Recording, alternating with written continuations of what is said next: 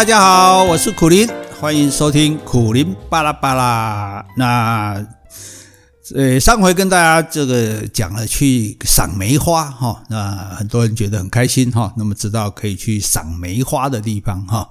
那么接下来我们要继续的赏花哈，这个花当然还没开，可是要先跟大家预告，因为这个花很不容易。看到不是不容易看到，其实到处都有，但是没有这么漂亮、这么壮观的赏樱花的地方。全台赏樱圣地是哪里呢？就是武陵农场。哦，你说哦，武陵我知道啊，就宜兰啊，不是嘞，嘿嘿，诶，武陵农场它是属于台中市和平区，哈哈，诶，当然你通常我们是从要从宜兰这边上去，这是没有错的哈。那武陵其实它也不只是武陵农场哦，这个武陵它非常的复杂哈，因为这个武陵一方面呢，它是属于退辅会的武陵农场。一方面呢，它也是我之前这个在那边做志工的雪霸国家公园的武林游憩区。再一方面呢，它又是林务局的这个武陵国家森林游乐区哈，所以它有三重的身份。有人说哦，难怪票那么贵，不是啦，其实那个我们诶，我们国家公园是没有在收钱的哈。那这个其实那个票也不贵哈，因为老实说，那里面实在是有不可取代的这个美景哈。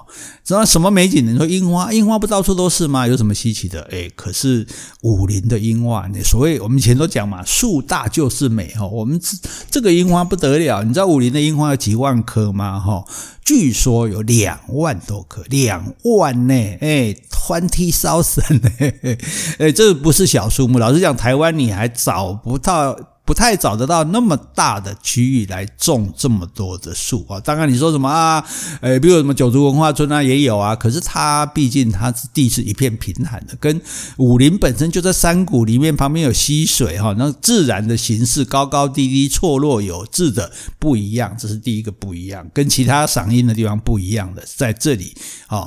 就说大部分我们这个这是第一个哈。那么第二个呢，就说。大部分我们在台湾看到樱花就是山樱花，哦就是比较鲜艳的那个颜色，那个叫做绯寒樱，哈，就是绯就是那个绯闻呐，就是绯闻的那个啦，我们都念错，其实是绯了哈，绯寒寒冷的寒，绯寒樱，哈，这是台湾原产原生地的樱花，这样。那呃，因为哈，大家就是说。因为当初日本人来的时候，他们不喜欢台湾的樱花，他觉得第一个台湾的樱花太鲜艳啊，他们比较喜欢淡雅的颜色，白色的这样子啊。那一方面又觉得这个山樱花，它是它是花是花朝下，他觉得这个。看起来不喜欢，然后所以就日本人在台湾有种的樱花，就这这所以除了山樱花之外，大部分的很多樱花哦都是日本人在台湾种的，比如说阿里山也有很多樱花哈，你大概看到白色的樱花哦，基本上大概都是日本人种的哈。那但是台湾有没有白色樱花呢？有的，哈，雾社樱就是白色的，在我们之前介绍过观雾哈，在观雾的这个山庄的餐厅前面。一棵非常大的这个樱花，我记得我在脸书上也给大家介介绍过，哇，那个樱花开起来是非常漂亮，那是台湾的白色樱花哈。那武陵的樱花特别在于哪里呢？就在于说它也有山樱花哦，所以山樱花它比较早开哈，但是最主力呢是粉红佳人哦，它是粉红色的哈，它跟日本樱花又不一样，它也不是。白的又不像山樱花那么鲜艳哦，粉红佳人它是一种配种，两种配起来的啊，红的配白变成粉红色的，对吧？所以它颜色特别的好看哦，特别的吸引人。这个你到日本去也未必看得到的哈，所以这一点特别，尤其有那么多哈。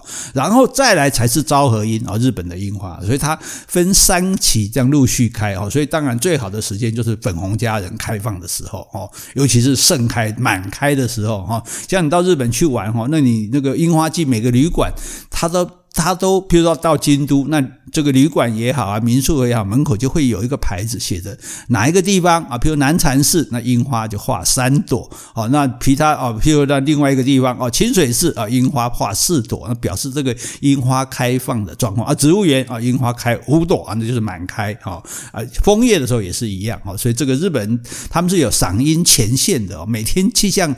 报告时会报告说今天樱花开到哪里，因为从南往北开嘛，有人就一一一一整年努力工作不休假哦，然后樱花开的那一个月就去追樱花，开着车子就一路樱花开到哪里他就追到哪里，这也是蛮过瘾的哈。那台湾呢，你就不用，你就到武陵来看好了。那什么时候武陵的赏樱季是什么时候呢？是二月十五到二月二十五哈，记住哈，二月十五到二月二十五。那你如果要进去，开车进去，只有一个办法，就是。要在那边订房间啊，不管你住富野也好，住这个国民宾馆也好，住这个武陵山庄也好哦，反正你诶一定要订房间，你到时候才可以开车进去，因为有管制的哈。那假设你订不到，那怎么办呢？哈，那其实还是可以，现在可以动手，就是国光客运哈，在这个武陵樱花季的期间，它会从清晨开始就开车了哦。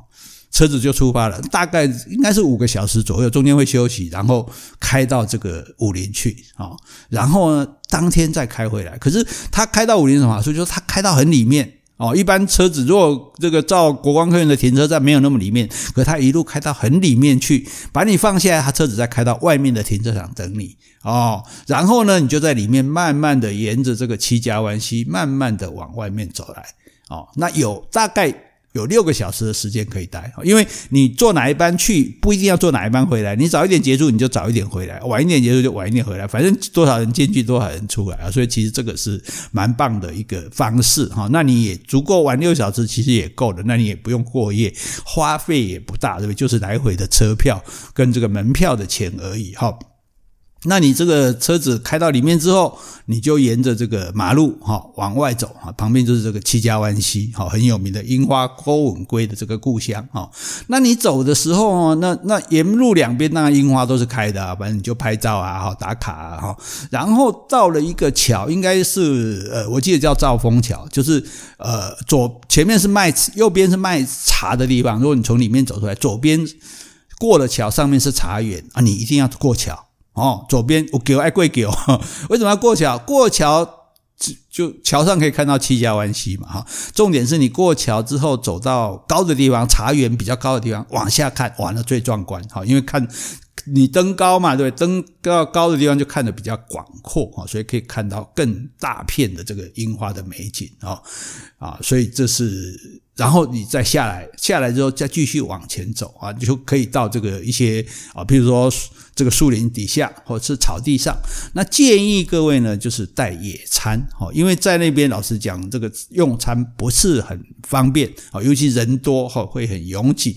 那当然也不太可能说太讲究品质哈，所以那与其在那边排队花钱又吃到不是很不是，说不定不是很满意的东西，不如你自己准备野餐来，好，就就。就这很简单啊，你带个诶带一块布啊，你看这电影里面常常看嘛，老外不常这样啊，好铺在这个草地上，那上面都是樱花，你一边在吃你的野餐，不管是三明治还是饭团还是什么，对不对？那个樱花花瓣可能还随风会落在你的这个身上，哈，这样是不是很美、很浪漫的哈？然后也可以自己泡咖啡啊、泡茶，或者就先泡好放在保温杯里面哈。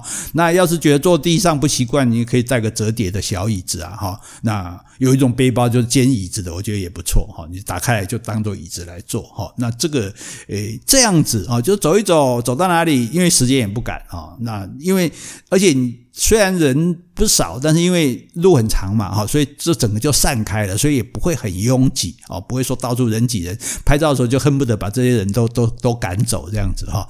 那所以慢慢走，走到哪里你觉得这边不错，那就坐一坐啊，喝个咖啡啊。走到诶累了饿了还。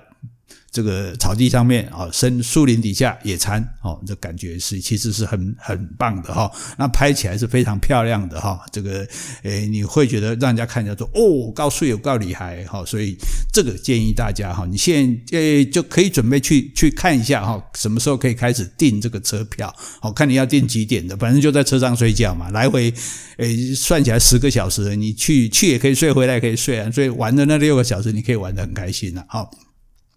那假设你有机会说啊，好，我可以有订到房间哈。如果你订到富野，那是最好的富野度假村，哎，晚上还会有音乐会啊，星象老师教你看星象啊。武陵山庄也不错，它在最里面哦，这个环境是最自然的啊。那比较实用的国民宾馆嘛，大家听到这四个字就知道了哈，所以都可以啊。那那你去哪些地方玩呢？我觉得就是除了赏樱花之外，因为你如果你过夜，那你就有两天嘛，对不对？赏樱花之外，有些地方也要跟大家介绍值得去玩的哈，比如说我们国家公园的游客中心啊，游客中心喝咖啡也很棒的哈。如果你懒得自己煮的话，而且你你已经有订了嘛，两天一夜时间很充裕哈，那再然后去看一下我们的鲑鱼馆。好，因为我们这个还是认识、了解一下这个樱花狗吻龟，好，亲眼目睹国宝鱼到底长怎么样子哈。那到了鲑鱼馆之后呢，你还可以哦到观鱼台去，哎，诶，观鱼台是可以站在岸上看到水里面的这个。樱花狗吻龟的哈，那这个感觉就更棒哈。那冬天会不会太冷啊？躲起来那我就不晓得了哈。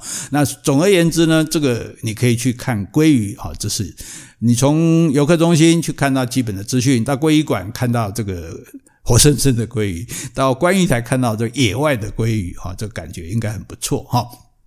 那么呢，另外啊有。通常大概大多数人会去延延伸瀑布了哈，延伸瀑布老实说也不是不漂亮，但是蛮辛苦的，因为它就是因为它那个路啊，就是就是林相很很单一，然后那个路就是一样的路，一直走一直走，走起来有点累，来回有时候要走到差三四个小时哈，然后看到一个瀑布，我觉得其实如果你没有那么充裕的时间，或者你觉得说啊没有这个兴致，我觉得倒是不见得非去燕山瀑布不可啊，走到武陵山庄后面的。吊桥看看风景，走个一公里，凉亭坐一坐回来也是 OK 的哈。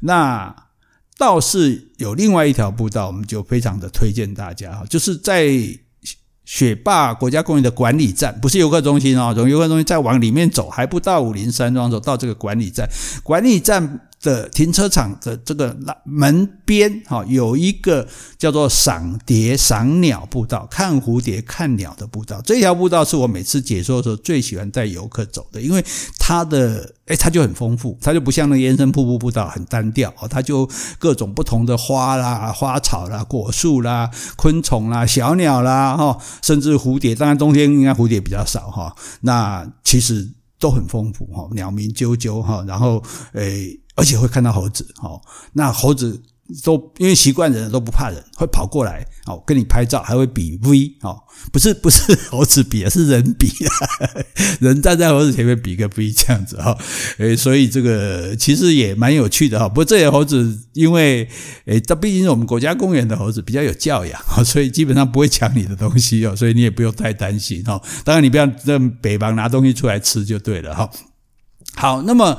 呃，除了这个赏蝶赏鸟瀑布，而且赏蝶赏鸟步道走完之后，就刚好走到观鱼台看鱼，正好看完鱼之后，你就不用再走这个步道，你就走马路回来，其实才一公里而已，很近的啊、所以，但是走起来蛮舒服的哦。这是比较少人知道的一个，你这也不能算私房景点了哈，但是推荐给大家哈。如果你有去这个。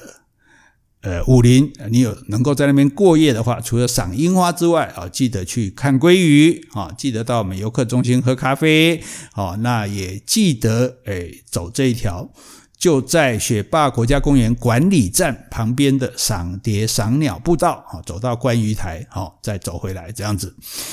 另外有一个地方哦，一定要去的哈，这个这个路呢是就往雪山登山口，哦，大家都知道雪山。但是不晓得说雪山是从武陵上去的，除非是说爬山的老手哈。雪山登山口，那你说我又没有要登山，我干嘛要往这边走？而且这个路很窄哦，有时候这个会车还不是很好会车。但是呢，你还是要想办法去。为什么？因为雪山就是这就是我们从武陵的入口游客中心这边到里面武陵山庄哈，这个要去延伸瀑布的中间。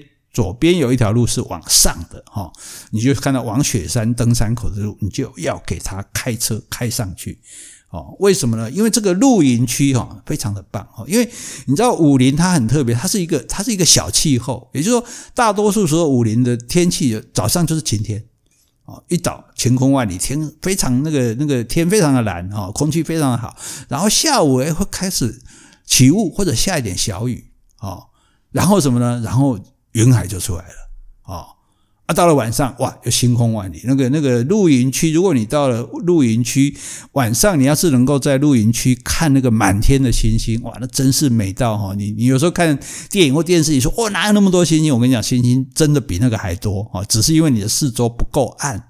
哦，天幕不够黑，所以看不到星星。星星是一直在那边亮着的哦，所以如果你要看满天的星星，而且，你，如果天气好，不但有星星，保证你会看到流星哈。记得许愿哈，啊，那许愿呢都通常来不及，因为流星都一下子而已嘛，哈，你就看到的时候你就说啊。啊啊就没有了，大家都在啊啊啊呢？难道天上掉鸭子下来吗？哦，好冷啊！就是你一看到就讲钱钱钱 哦，这样好俗气啊。那总而言之呢，这个诶，如果能够在，就算你不住这边，因为现在住冬天可能有点冷啊。你要是不怕冷啊，露营区的小木屋最棒，因为小木屋是架起来在那个悬崖上的。哦，虽然那个设备很简陋，里面就是只有睡睡的地方，那个卫浴在在还要走出去外面哈，可是比你搭营帐更好，就是说它起码是这个已经都弄好的，而且是一个木头的房子，然后它有个阳台，这个阳台等于就悬空在悬悬崖上哦，那个感觉，尤其底下开始雾起来，开始云海的时候哦，你就坐在云海之上哦，那种感觉我觉得非常棒哦，所以你是下午可以去一下，晚上下午去看云海，晚上去看星星哈。那更要记得一点呢，就是说还有一个地点一定要去的，就是雪山的登山口啊。露营区是在半路啊，那而且露营区常会有花海哦，他们常常会种一些花哦，这什么花不一定哈，会有花海哦，花海也很。漂亮，值得你去拍照。又有花海可以看，又有云海可以看，又有星海啊，满天的星星，星海可以看。哇，这山海奇谈，好，所以我觉得，因为它是一个非常自然，原来那个那个空气好到，你就说我们在平地哦，这个。